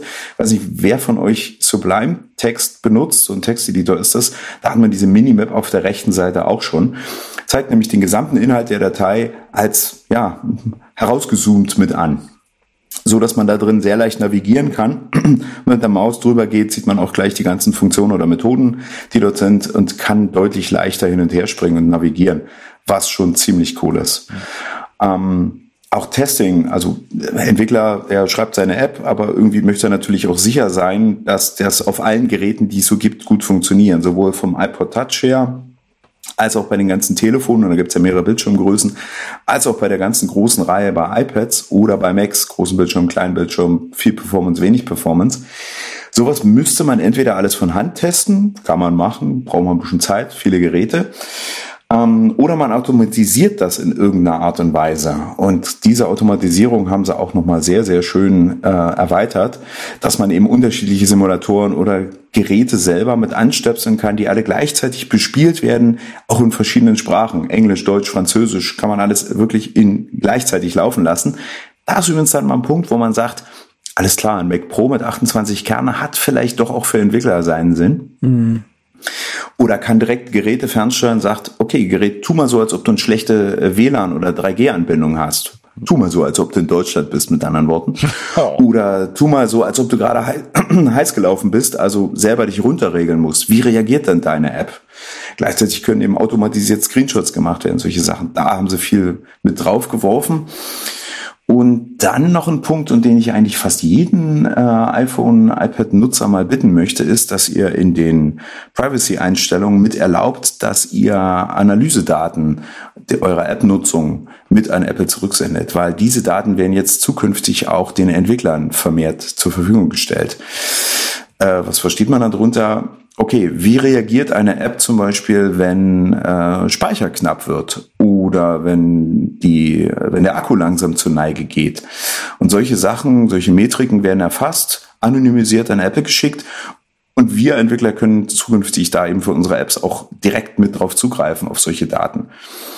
Oder ähm, auch ein Feedback über Testflight, das ist eben so eine Beta-Verschickt-Mechanismus neben dem Store nochmal. Ähm, Screenshot mit Kommentaren versehen und solche Sachen. Definitiv Punkte, wo ich gedacht habe, ja, endlich. Wie lange musste ich darauf warten, um so einen Kram zu bekommen? Ne? So, was ist euer Lohn dafür, dass wir coolere Apps bauen können? Und auch da hat, ja, ich baue mir jetzt selber gerade eine schöne Brücke, hat Apple jetzt, das fing mal an mit Marzipan, hieß es, glaube ich, oder Uli? Ja. Äh, das kam so im letzten Jahr dann mal mit hoch und das nimmt so langsam Formen an. Was jetzt äh, neu ist in Xcode 11, es gibt einen zusätzlichen Haken. Ein zusätzlicher Haken gibt es neu. Hm, super. Ähm, man Klingt so kann trivial. als Entwickler Trinkt so, klingt, trinkt so trivial, sehr schön. Hm. Ähm, man kann festlegen, läuft seine App auf dem iPhone oder auf dem iPad oder nur, von, nur auf eins von beiden oder auf beiden, wie auch immer. Und jetzt gibt es einen dritten Haken, der heißt Mac. Den Haken gesetzt, laufen lassen. Prinzipiell bekommt man dann sofort, in guter Hoffnung, dass man sauber programmiert hat, eine funktionierende macOS-App. Was ziemlich schick ist. Und äh, muss die dann eigentlich nur noch um die Mac-spezifischen Sachen wie zum Beispiel im Menü oder Kontextmenüs oder sowas ergänzen.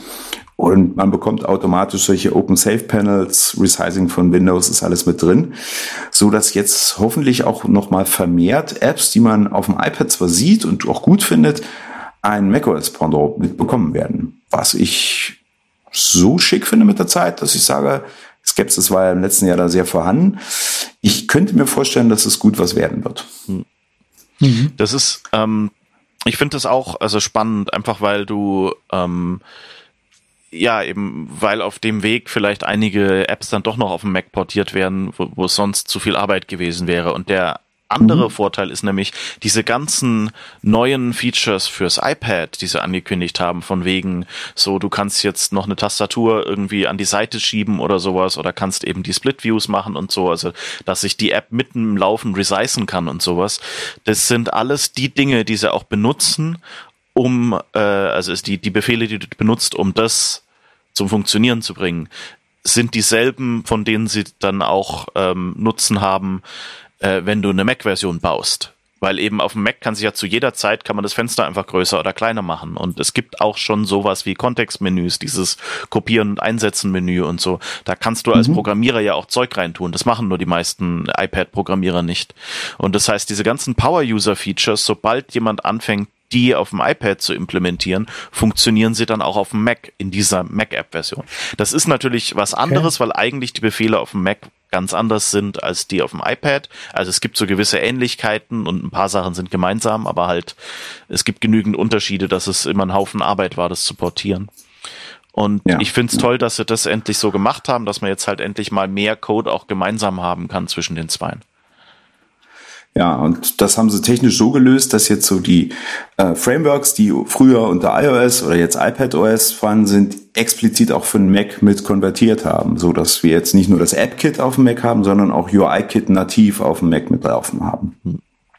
Und sie, sie passen aber auch lustig ein paar Sachen an. Also so die Toolbar, die ja auf dem iPhone am unteren Rand ist, die wird dann einfach weggenommen und stattdessen kriegst du oben im Fenster so diese graue Toolbar unter der Titelleiste, wie man sie bei einer Mac-App hätte und da eben dieses Segmented Control mit den Toolbar-Elementnamen drin und so. Also so, sie, sie machen sich schon Mühe, dass es immer noch, also ich hatte eigentlich gehofft, dass das Ganze so ein bisschen mit einem Design-Refresh für den Mac einhergeht. Dass es die Mac-Apps ein bisschen iOSiger aussehen werden. Das hatten ja f- einige vermutet, dass es so ein bisschen so eine Convergence gibt. Und, und also Ja. im Gegenteil, ich habe, ich hab also, als ich meine, meine erste iOS-App einfach mal gebaut habe und geschaut habe, wie sieht sie denn aus, fand ich, die sah irgendwie viel zu altbacken aus plötzlich. Aber ich meine, das ist gut auch irgendwie, weil das heißt, sie, sie haben sich wirklich Mühe gegeben, eben das zum Funktionieren zu bringen. Und halt auch so Sachen wie, du kannst an ein iPad eine externe Tastatur anschließen. Oder eine Bluetooth-Tastatur mit dem iPad verbinden Ja. zum Beispiel. Und das machen halt Leute, die viel schreiben. So, ich kenne einige so äh, Blogger und sowas, die das zum Beispiel machen. Die reisen mit einer mit einer Klapptastatur und einem iPad. Ja. Und ähm, das ist Auch halt viele- geil, dass sie das jetzt. Auch viele Ver Ver Verkäufer, Verkäufer und Verkäuferinnen, äh, Vertriebler nennen wir die auch gerne mal. Ja, Ja. genau. Vertriebler. Genau.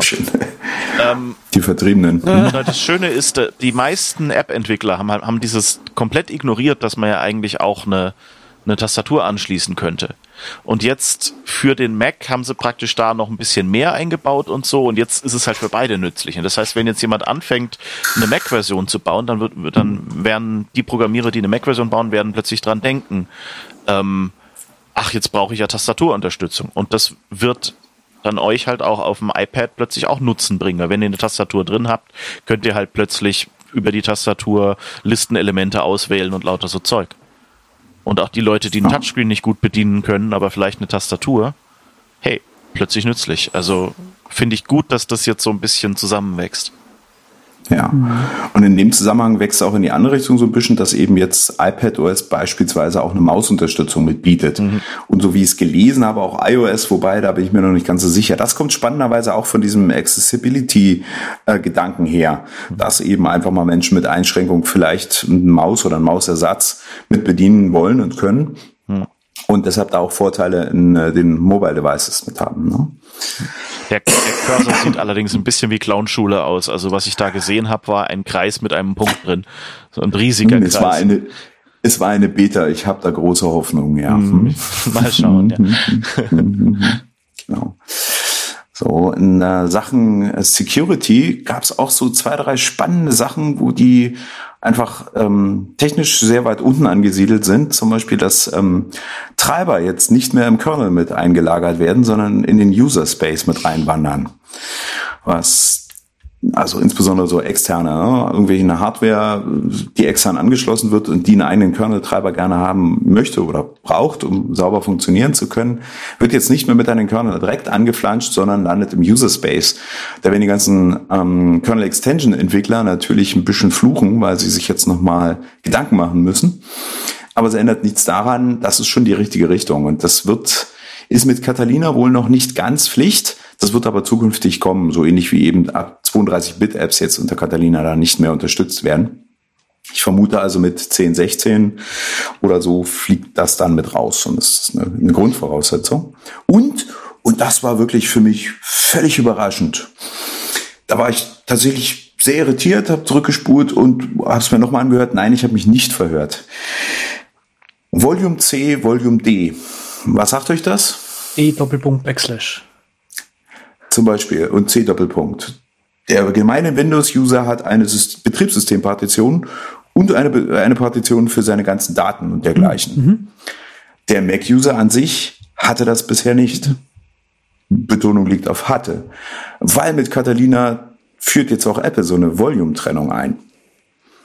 Denn die eigentliche Betriebssystempartition, das OS, das macOS, wird dann auf einer Read-Only-Partition liegen. Ja, stimmt. Und User Data und Apps landen in einer separaten Partition.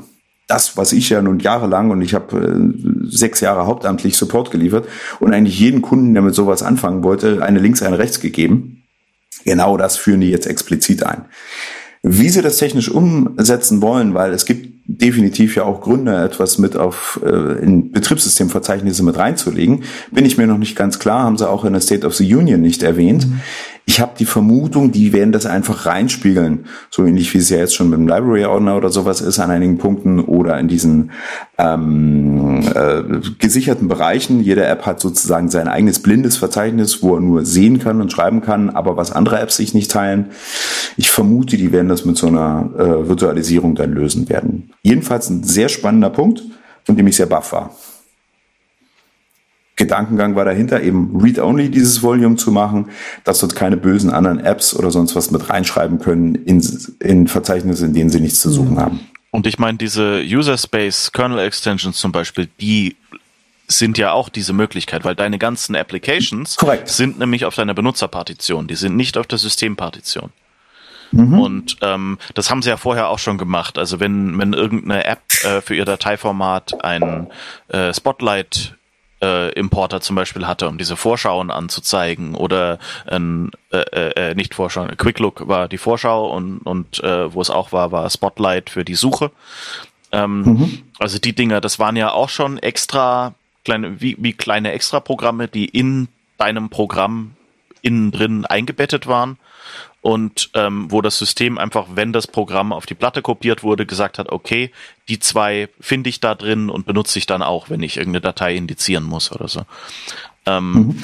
Und eben genauso machen das diese Kernel-Extensions äh, sind auch so, dass die jetzt einfach in einem Ordner drin sind. Das heißt, diese App Store-Distribution äh, funktioniert jetzt natürlich nochmal besser weil du eben in deiner App Store App plötzlich eine Kernel Extension drin haben kannst. Also, also ein Treiber halt, meine ich jetzt, nicht eine, ist ja keine Kernel Extension mehr. Ähm, und so. Und vorher, ich meine, das ging vorher auch schon mit den mit Treibern. Also du konntest äh, eine API aufrufen und sagen, ich will hier direkt mit dem Ding reden und konntest den Treiber in deiner App haben. Das also haben wir viel schon gemacht und so. Aber es gab bestimmte Sachen, für die musstest du noch eine Kernel-Extension haben. Also zum Beispiel, wenn es schon äh, das System hat, zum Beispiel bei bestimmten Geräten, hat die einfach gleich als Audio-Devices erkannt. Und wenn das halt ein TV-Tuner ist, dann ist es natürlich so, es bringt dir nichts, nur das Audio vom TV-Tuner zu haben und noch weniger bringt es dir was, ähm, auch wenn es ein Audio-Device ist, ähm, dass du ja keinen Sender eingestellt hast. Also kriegst du auch gar kein Audio von diesem Audio-Device. Das wäre unsinnig, das anzuzeigen. Und ich weiß, wir hatten einige solche Devices, für die wir eine codelose Kernel-Extension reintun mussten, ähm, in der einfach nur drin stand, ähm, und der einfach nur drin stand, ja, ähm, hier ähm, sieht dieses Ding nicht als Audio-Device. Mhm. Und ich hoffe mal, dass jetzt solche Dinge einfach halt auch im, äh, in Apps zu machen sind. Aber halt, also es, es passt alles schön zusammen, halt, dass du jetzt viel mehr Sachen in der App und außerhalb des Systemordners tun kannst. Mhm. Mhm. Ja, ja, ja. So, was fiel mir denn noch auf? Ich guck mal hier meine große Liste rein. Ein paar Sachen wir vielleicht überspringen können, so ein paar Kleinigkeiten. Was ah ja. ja. Privacy war so ein Punkt. Stopp, kann ich Ähm, kurz was äh, reingrätschen als Moderatorin? Ich brauch nicht mehr lang. Ja, ja, Mhm. nee. Man kann ja das, was du nicht ansprechen kannst, kann man ja sicher irgendwo im Internet nachlesen. Das könnt ihr nämlich machen auf der übercast.com slash podcast slash 122. Und jetzt übergebe ich den Stick wieder an äh, Peter. Ja, danke sehr. Privacy war das Stichwort gerade eben gewesen. Wir hatten da vorhin schon mal drüber gesprochen gehabt. Wir kennen alle diese schöne Frage, wenn wir eine App das erste Mal starten, möchtest du, dass diese App deine ähm, zum Beispiel deine Geolocation erkennen, äh, abfragen darf? Oder darf diese App auf dein Mikrofon zugreifen und ähm, dergleichen? Das wird jetzt nochmal mit aufgebaut und zwar bei iOS und auch bei macOS ähm, und sicherlich auch bei iPadOS. Hm. Äh, es geht dahingehend, dass so eine ähm, Frage nicht mehr einmal nur gestellt wird, sondern nach einer gewissen Zeit Nochmal. zeigt das Betriebssystem einfach diese Frage nochmal. Einfach von der Idee her, hey, bist du dir überhaupt bewusst, dass diese App auch einen Mikrofonzugriff hat? Und möchtest du das weiter zulassen? Oder aber zum Beispiel bei der Location kannst du jetzt neuerdings auch einstellen, ja genau, ein einziges Mal darf diese App Okay. auf deine Location zugreifen. Einfach so zum Testen. Danach liegt es im Hintergrund, ist okay. Das klingt Hm? vom Privacy-Gedanken her total geil, vom praktischen Gedanken her, wenn ich drüber nachdenke, jetzt noch mehr Dialoge wegklicken zu müssen. Ich denke da an diese ganz tollen Intercom-Bubbles Ja. auf den Webseiten und so. Dann freue ich mich da jetzt schon drauf. Nee, es ist ja, Ich kann es ist mir ja nicht vorstellen, dass das im Wochenrhythmus gefragt wird. Es ist ja die Entscheidung des Benutzers. Du kriegst den Dialog und kannst in dem Moment sagen, zum Beispiel, äh, also da kommt halt der Dialog hoch und sagt, hey, äh, das Programm möchte auf die Kamera zugreifen oder auf Das die ist schon Location zugreifen, ist ein gutes Beispiel. Und dann kannst du halt sagen, heute mal okay, weil ich bin gerade auf Reise, aber Mhm. sonst nicht. Ich will nicht, dass die immer wissen, aber jetzt bin ich gerade auf einer Konferenz, da darf die App mal Genau, wissen, das- wo ich rumlaufe, ja. damit mich meine Freunde finden. Das verstehe, genau, das verstehe ich schon. Aber wie gesagt, die Dialoge, die ich jetzt eh schon alle wegklicken muss, einfach nur weil ich ein neues App installiere, ist das schon irgendwie so, ja, magst du die äh, Kamera erlauben oder nicht? Magst du äh, das erlauben oder nicht? Magst du das erlauben oder nicht? Hier ist übrigens unser Onboarding. Hier, wenn du dann fertig bist, äh, findest du die Hilfe. Äh, hier hast du noch ein paar Beispieldateien. Das wird halt irgendwann mal einfach super nervig. Und das ist gerade einfach super. Also gerade haben wir so einen Zustand, finde ich, erreicht, dass bei manchen äh, frischen Installationen von irgendwelchen Anwendungen, dass da einfach so ein, so ein Schwall auf dich zukommt, wo du schon, dann schon vorher denkst, oh, Immer durchklickern musst. Hm. ich meine, klar, es ist gut, dass ja. es das gibt, ja, aber wenn ich jetzt quasi den ganzen Schwall nochmal ertragen muss, nach einer gewissen Zeit Ja. dann, hm, was ich, was ich, wo du jetzt gerade angefangen hast äh, zu reden, ja, dass sie das aufgebaut hätten, was ich äh, spannender gefunden hätte, wäre einfach für mich als Benutzer äh, Standards zu definieren. Ja, wenn ich eine neue App installiere, dann möchte ich keine Notifications zulassen müssen oder wegklicken müssen, sondern die sollen einfach immer aus sein. Ich verstehe dich, aber das wird Apple nicht Ja, machen. klar. Warum? Weil du und ich, wir kriegen das auf die Reihe. ist so ein Uli garantiert ne? auch. Hm. Meine Eltern fragen mich, wieso kriege ich denn hier keine Benachrichtigung? Ja, das ist schon klar, dass das nicht geht. Aber äh, das ne? ist halt ärgerlich, ne? Hm. Ja, genau. Hm, hm, hm. Du möchtest gerne einen Expert-Modus in deinem iOS haben, höre ich das so raus. Ja, ja? das kann man irgendwo in den. Es gibt ja diesen ganz, diese ganz tolle Herangehensweise bei, äh, bei der Programmierung. Lass uns doch einfach eine Preference draus machen. Ähm, ja, nicht anders gelöst nein, bekommt. Dann, dann, dann fluchst du halt darüber. Ich würde das auch nicht wollen, davon ab. Ne? Hm, hm. Ja, ist auf alle Fälle. Ich bin äh, gespannt, wie häufig kommt denn zum Beispiel eben, man hat bei einer App die Location-Abfrage dauerhaft zugelassen. Wie lange dauert es, bis mich Apple wieder darauf hinweist, ach übrigens, für App XY hast du diese Location zugelassen? Ist das immer noch dein Interesse? Ja, nein. Hm. Ähm, da bin ich neugierig drauf, ob sie da mit ihren fancy äh, neurale ja, genau. Maschine aber, aber alles, in ihren A12-Chips was Cooles genau, drauf aber alles local, ne? Alles local. Alles local, alles local, ja. Ähm, okay, apropos alles local. Ah, wieder eine Danke für diese Brücke. Das ist göttlich. WatchOS wird jetzt ein Stück weit unabhängiger vom Phone was ich tatsächlich richtig mhm. schick finde. Wir kennen das ja alles, äh, dass ähm, eine normale iOS-App auch eine Watch-App, Companion-App bekommen kann. Ich muss also die iOS-App installieren und kann dann sagen, okay, auch bitte auf meine Watch das Porno dazu draufpacken. Das wird zukünftig getrennt werden können. Entwickler können separate Standalone Watch-Apps bauen. Es gibt dann auch einen App Store direkt für die Watch und sich auf der Uhr Apps downloaden, äh, kaufen, In-App-Purchase und so weiter alles mit dabei kann. Ähm, Apple hat dabei äh, auch viel die Freiheitsgrade nochmal erhöht, mit denen Entwickler arbeiten können. Also es gibt deutlich mehr Frameworks, die die Benutzeroberfläche erweitern können. Textfields zur Texteingabe, das gibt's ja bisher tatsächlich in der Form nicht. Ähm, äh, Apple unterstützt jetzt auch eine größere Streaming. Ähm, Funktionalität, mein Gott, ich stotter vor mich hin. Also eben auch äh, Network bzw. URL-Sessions neben dem Playback, was man bisher noch kannte. Ne? Also die Uhr hat irgendwie ein paar Lieder drauf, kann ich an meine ähm, äh, AirPods mit spielen. Zukünftig kann man eben auch direkt streamen auf die Watch ne, oder über die Watch, was ich ziemlich äh, spannend finde. Und was auch ziemlich cool ist, eine Extended Runtime für Apps am Handgelenk. Ähm, bisher ist es ja so, man nutzt seine Watch, hat sie also zu sich gedreht, dass das Display angeht, dann läuft auch eine App. Nimmt man den Arm wieder runter, das Display geht aus, dann hat die App zwei, drei Sekunden noch und dann wird die auch schlafen gelegt. Stichwort Akkulaufzeit. Und jetzt gibt es so eine, einen bunten Blumenstrauß an einigen Apps. Äh, es geht dort hauptsächlich eben um äh, Themen, in welche Richtung die App halt läuft, äh, dass die auch, obwohl das Display aus ist, weiterlaufen darf, noch für eine gewisse Zeit. Ich vermute mehrere Minuten. Unter iOS gibt es sowas ähnliches auch, wird jetzt also auch unter WatchOS mit unterstützt. Das Ziel des Ganzen ist von Apple, dass man öfter mal sein Telefon auch wirklich zu Hause lassen kann und man hat trotzdem alle Apps mit am Start, die einem wichtig sind.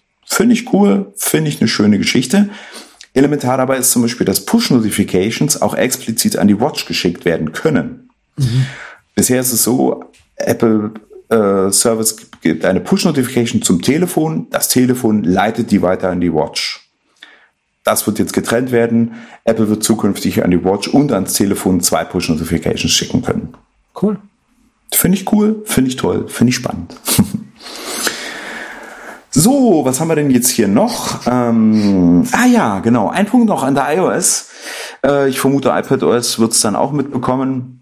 Es gibt noch mal ein paar neue ähm, äh, User-Elemente. Cards zum Beispiel, das ist das, was man ähm, in der Music-App kennt. Wenn man dort einfach ein Lied abspielt, dann rutscht ja von oben nach unten so so eine Art Schublade nach oben, dem denn die eigentliche Playlist dann gezeigt wird. Das wird jetzt auch für Entwickler mit zugänglich werden, genauso wie Kontextmenüs, die explizit dabei sind. Und auch ein Feature, das ich schon ein paar Mal geflucht habe als Anwender, es wird jetzt Full-Page-Screenshots geben. Also man will einen Screenshot machen von irgendeiner Ansicht, von irgendeiner Liste.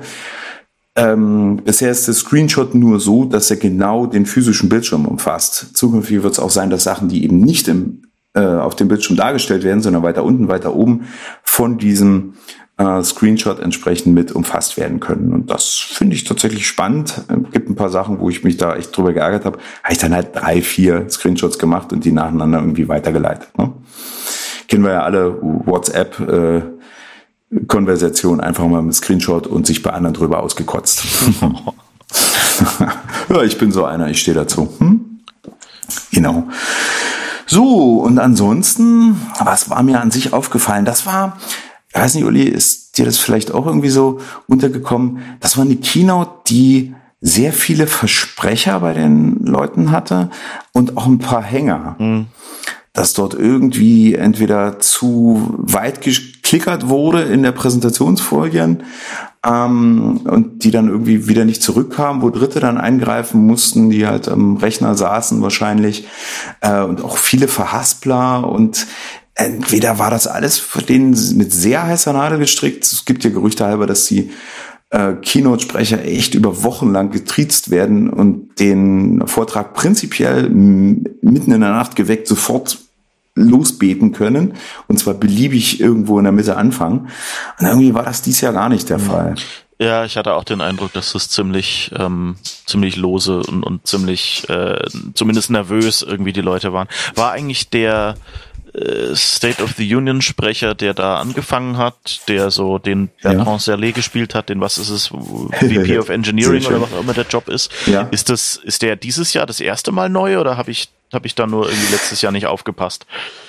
Ich glaube, du hast nicht aufgepasst. Okay. Ich bin mir aber nicht sicher, vielleicht habe ich nicht aufgepasst. Nee, kann schon aber sein. Aber der kam mir schon bekannt vor irgendwie Jahr vom Sehen. Ich besonders gut dazu gekommen, da viel nachzuschauen.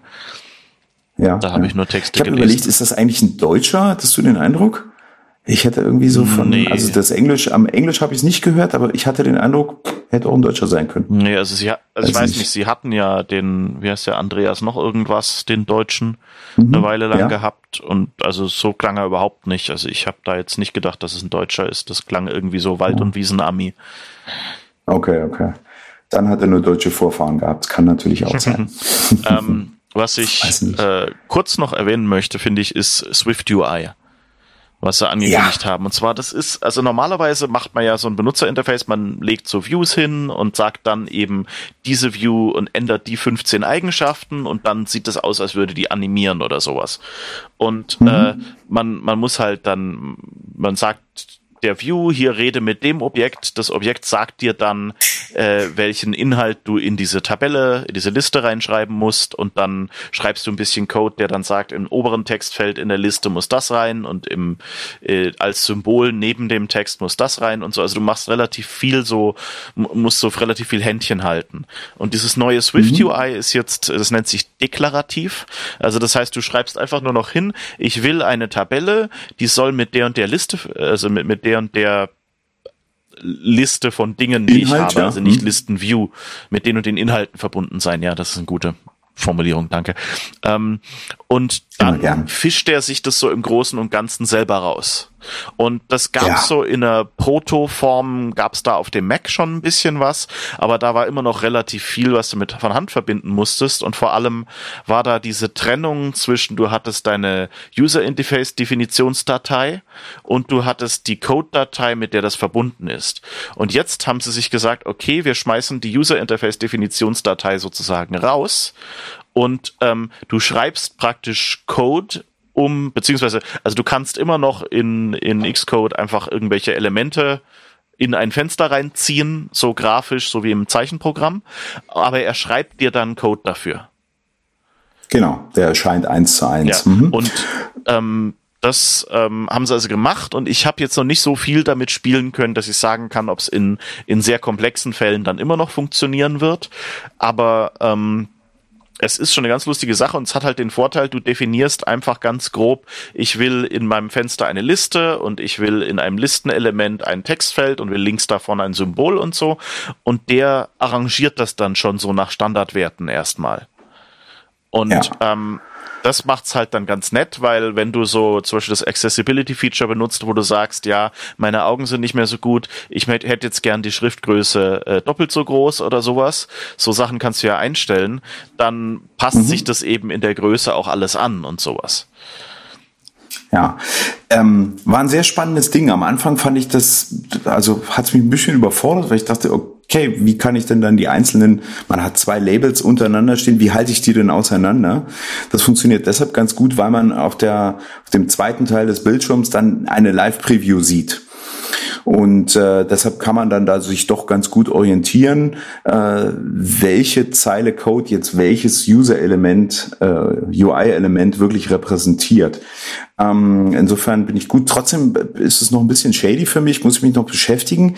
Ich wollte es natürlich gleich ausprobieren am Montagabend oder in der Nacht. Ähm, setze allerdings noch äh, schon einen Rechner voraus mit 10.15, zumindest die Beta-Version von 10.15. Ja. Die habe ich jetzt noch nicht installiert gehabt. Darum muss ich das bei Gelegenheit mal ausprobieren, werde es dann aber nachreichen. Äh, sieht sehr interessant aus. Weniger Code schreiben und mehr Automatik, mehr Magic, Geisterhand. Bei solchen Sachen bin ich tendenziell eher skeptisch. Alle Automatiken sind super, solange man sie auch ausschalten kann, wenn sie einem im Weg stehen. Mal gucken. Ne? Ja, also, also Aber so, spannendes so wie es da aussieht, ist es so, du kannst immer noch sagen, hier will ich einfach einen Kasten und in den möchte ich nach dem alten Prinzip meine Buttons und Textfeldern, wer weiß was von Hand befüllen. Das geht immer noch, ja. also insofern, sie haben es schon mal richtig angefangen. Das hat damals, als sie von Carbon auf Coco umgestiegen sind, hat das, glaube ich, irgendwie vier Systemversionen gebraucht, bis du das endlich machen konntest. Ähm, mhm. Also da haben sie, denke ich, einiges Gutes gemacht. Die Vorschau, also ich meine, vielleicht mal, um, um Nicht-Programmierern das zu erklären, es gibt ein kleines Problem für Code eine Vorschau zu machen. Und zwar Code ist ja nur, wie präsentiere ich Daten du hast keine Daten. Und mhm. äh, um halt eine Vorschau von einer Liste zum Beispiel zu haben, müsstest du jetzt ja schon komplett das Programm gestartet haben, eingerichtet haben, wer weiß was, deinen, deinen Benutzernamen und dein Passwort eingetragen haben, dass er deine Liste von Dateien von deinem Google Drive runterladen kann oder was auch immer und die dann anzeigen. Das heißt, den Teil kann Xcode für, für dich ja eigentlich nicht machen.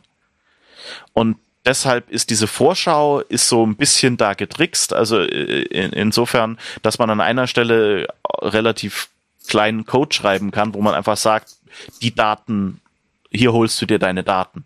Und dann kannst du aber auch so Sachen machen, wie du kannst halt einfach sagen bei dieser Liste, ähm, zeig mir die, äh, die Liste viermal. Einmal in Dark Mode, einmal mit großer Schrift, einmal mit kleiner Schrift mhm und wer weiß was, einmal mit High Contrast Mode oder was auch immer. Also so. Und ähm, das ist natürlich einerseits ganz nett, weil du da zum Beispiel auch, äh, wer weiß was, dem, dem Chef oder dem Grafikdesigner präsentieren kannst, was ihr jetzt gemacht haben oder was die verschiedenen Varianten, über die ihr gerade überlegt, wie die wirklich aussehen, relativ flott. Andererseits heißt es natürlich, es ist ein bisschen Handarbeit und es ist immer noch nicht dieses magische, meine App läuft einfach und ich verändere sie. Ja, nee, so ist es nicht. Ähm, es hilft aber trotzdem beim Entwickeln. Gerade wie du schon gesagt hast, du hast mehrere Ansichten und die Möglichkeit, mehrere Ansichten gleichzeitig zu sehen, was halt immer hilfreich ist. Um eben gerade so Kontraste oder wirklich äh, Ausrichtung von Elementen auch unter verschiedenen Umständen zu erkennen. In die Richtung geht zum Beispiel auch, fällt mir gerade noch ein, dass jetzt der Standardfont, den Apple auf den iOS-Geräten mit benutzt, der SF-Font, San Francisco-Font, nochmal aufgebaut worden ist mit so iconartigen Symbolen. Die sind, das sind Standard einfach nach links, nach rechts, nach oben, nach unten und in vielen Versionen davon.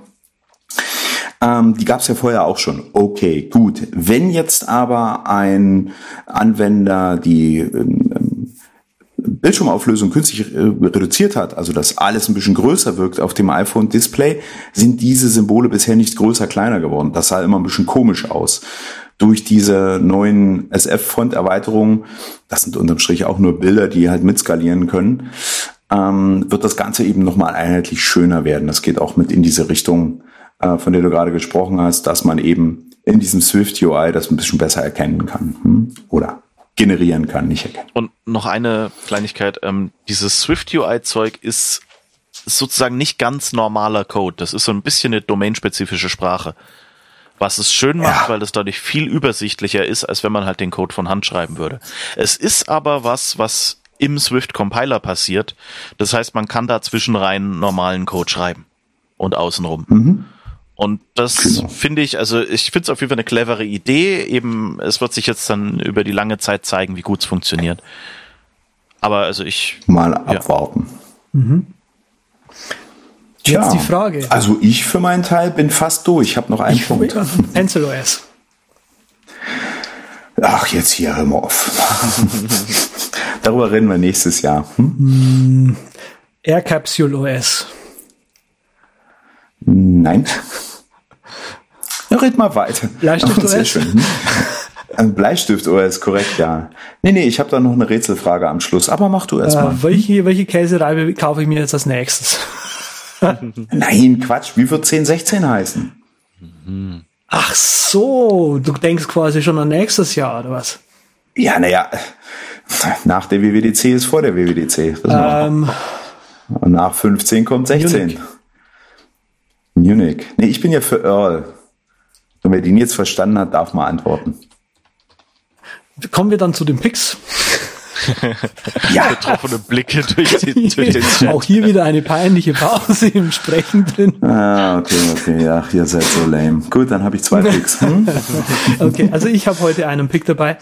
Äh, Peter und ich haben, haben uns neu, neulich in einer ähm, privaten Nachricht so ein bisschen über, über Markt dann auch so ein bisschen ausgetauscht.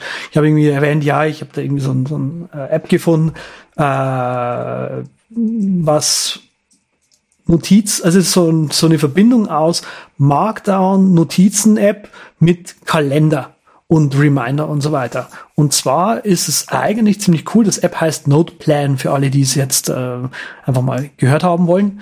Ähm, Noteplan ist aktuell in einer Version 2, gibt's auf macOS, iOS, synchronisiert über iCloud und nichts anderes. Hurra!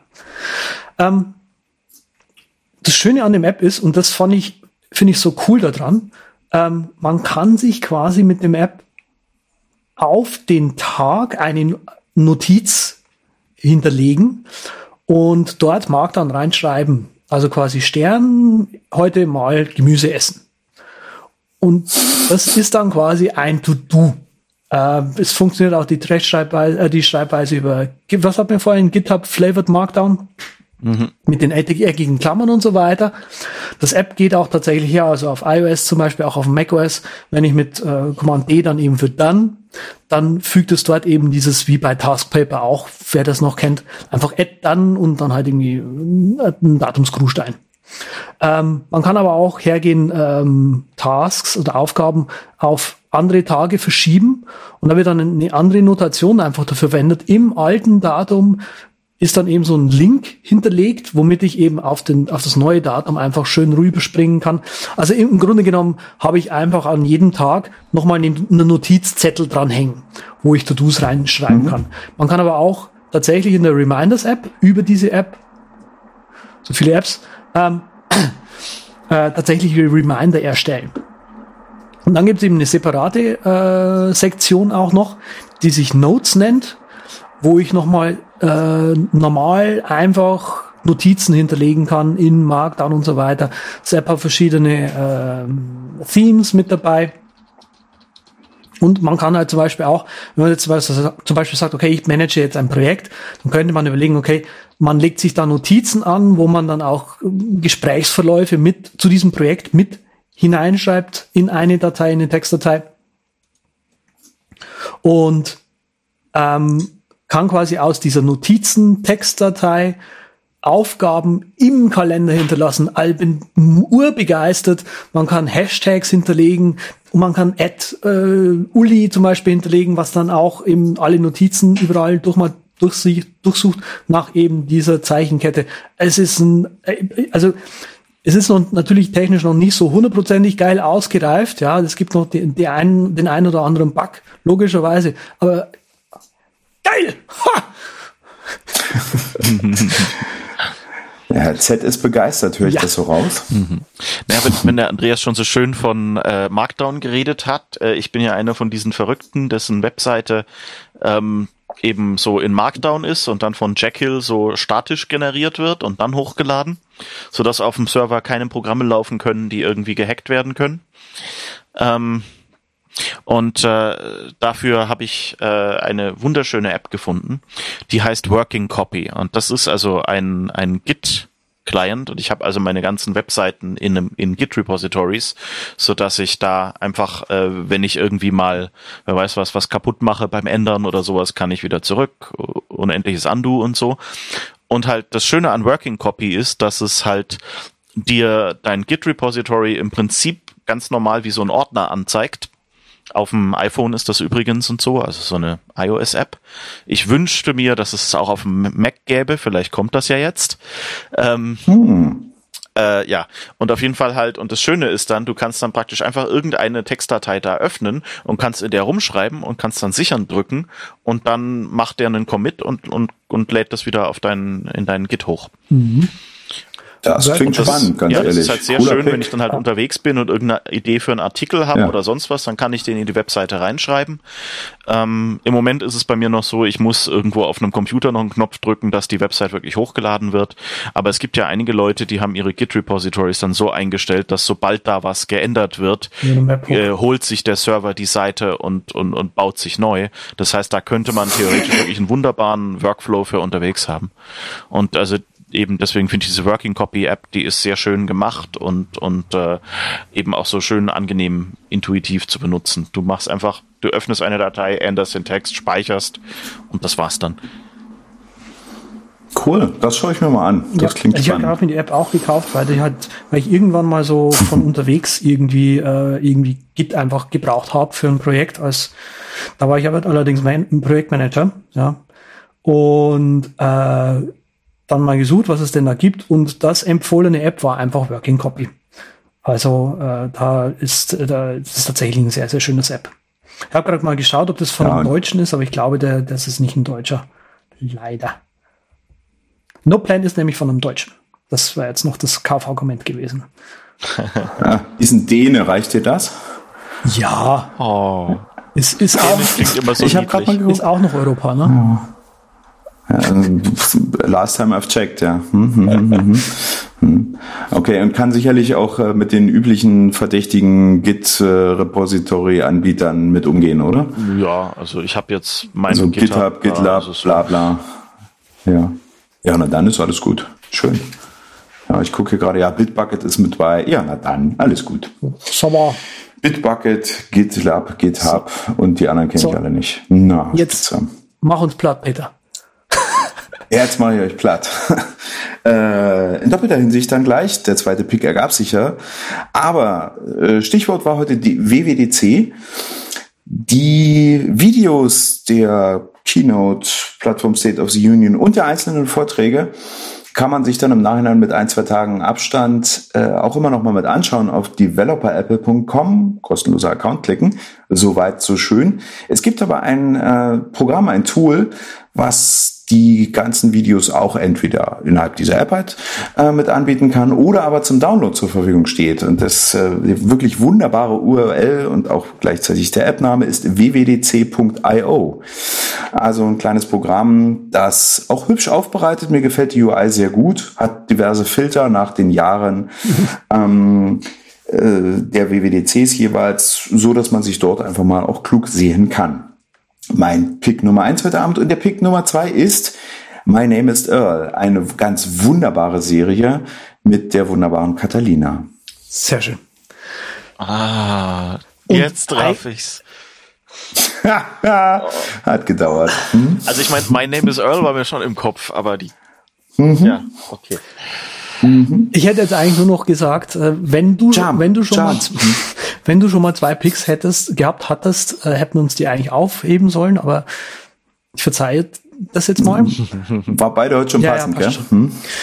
Ja, wer mit uns den nächsten Tiefflug angehen äh, möchte, schaltet auch beim nächsten Mal wieder ein. Wenn es da wieder heißt UC 123 mit meinen beiden äh, Co-Piloten ähm, und Wechsel der Besatzung demnächst vielleicht sogar noch. Wir haben uns gefreut, dass ihr uns heute zugehört habt. Mein Name ist der Andreas, äh, beziehungsweise meine beiden Co-Piloten heißen äh, Peter und Uli. Ihr findet uns auf den sozialen Medien. Äh, ich weiß jetzt nicht, ob wir das noch weiterführen sollen. Wollen, wollt ihr genannt werden mit sozialen Medium? Wenn, dann macht das jetzt. Passt schon. Passt schon. Gut. Ich bin auch irgendwo im Internet zu haben. Äh, die E-Mail-Adresse, unter der ihr uns schreiben könnt, könnte immer noch das Flugdeck at derübercast.com sein. Ansonsten hört doch auch beim nächsten Mal wieder rein, wenn es wieder heißt. Bis zum nächsten Mal. Tschüss. Tschüss. Vielen